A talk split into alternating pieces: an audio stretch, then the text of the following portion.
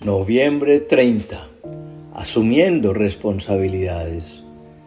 Si a Spider-Man le dijeron todo gran poder conlleva una gran responsabilidad y a Superman le dijeron el precio de la grandeza es la responsabilidad, Dios te habla en Esdras 10:4 diciendo, levántate, pues esta es tu responsabilidad, nosotros te apoyamos, cobra ánimo y pon manos a la obra. Y en verdad es una gran responsabilidad porque uno no solo tiene que enfrentar y superar sus problemas, sino que además de esto hay que ayudar a otros a enfrentar los suyos y así salimos adelante. Dicen que Dios da las batallas más difíciles a sus mejores soldados. Yo creo que a mí me confundió con Rambo. David escribe el Salmo 34 después de aparentar estar loco enfrente del rey de los filisteos, a donde huyó porque sabía que era el único lugar donde Saúl no lo iba a buscar para matarlo. En este momento de su vida, David tenía muy buenas razones para sentirse desanimado y quejarse delante de Dios, pero tomó responsabilidad por sus palabras. David entendió que si quería cambiar sus circunstancias, debía cambiar sus palabras. Y en vez de quejarse y murmurar, empezó a bendecir y alabar a Dios. El versículo 1 del Salmo 34 dice, bendeciré al Señor en todo tiempo, mis labios siempre lo alabarán. En este verso David se estaba comprometiendo y le estaba diciendo al Señor que en medio de toda circunstancia no me voy a quejar, sino que voy a alabar a Dios. Las palabras que usemos tienen mucho poder en la batalla de la vida que nos toca vivir. Nuestras palabras crean escenarios, construyen puentes o los destruyen. No podemos envenenar nuestro futuro con palabras dichas según el presente que estemos viviendo. El versículo 2 de este salmo dice, mi alma se gloría en el Señor. Lo oirán los humildes y se alegrarán. David no tenía nada de qué gloriarse en este momento de su vida.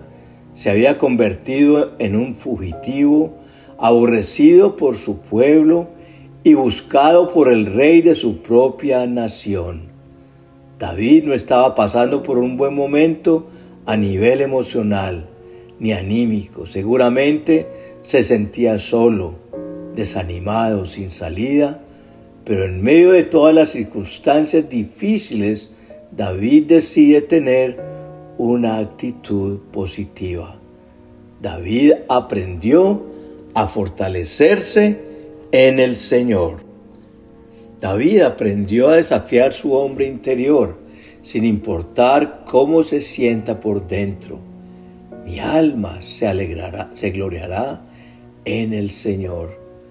Toma responsabilidad de tus emociones. Muchas veces las circunstancias de la vida hacen que por dentro nos derribemos, pero es nuestra decisión si nos mantenemos noqueados en la lona o tomamos la decisión de levantarnos por dentro. David no esperaba la motivación de una persona para levantarse. Él mismo aprendió a desafiarse por dentro. Él mismo aprendió a ponerse de pie por dentro. Versículo 3. Engrandezcan al Señor conmigo. Exaltemos a una su nombre. Aquí el único grande es Dios. Mis problemas son y siempre serán pequeños. Debemos aprender a magnificar a Dios. Y los versículos 4 al 6 del Salmo 34 dice, busqué al Señor y Él me respondió, me libró de todos mis temores. Radiantes están los que a ti, a Él acuden. Jamás su rostro se cubre de vergüenza. David fue un hombre que en los momentos difíciles de su vida siempre buscó refugio en la presencia de Dios.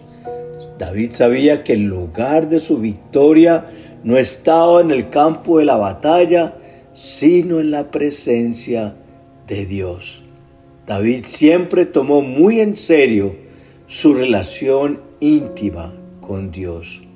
Algo que nos debemos preguntar constantemente es, ¿cómo está nuestra relación con Dios? ¿Cómo está nuestro apetito espiritual? ¿Tenemos hambre y sed por su presencia o quizá lo hemos perdido?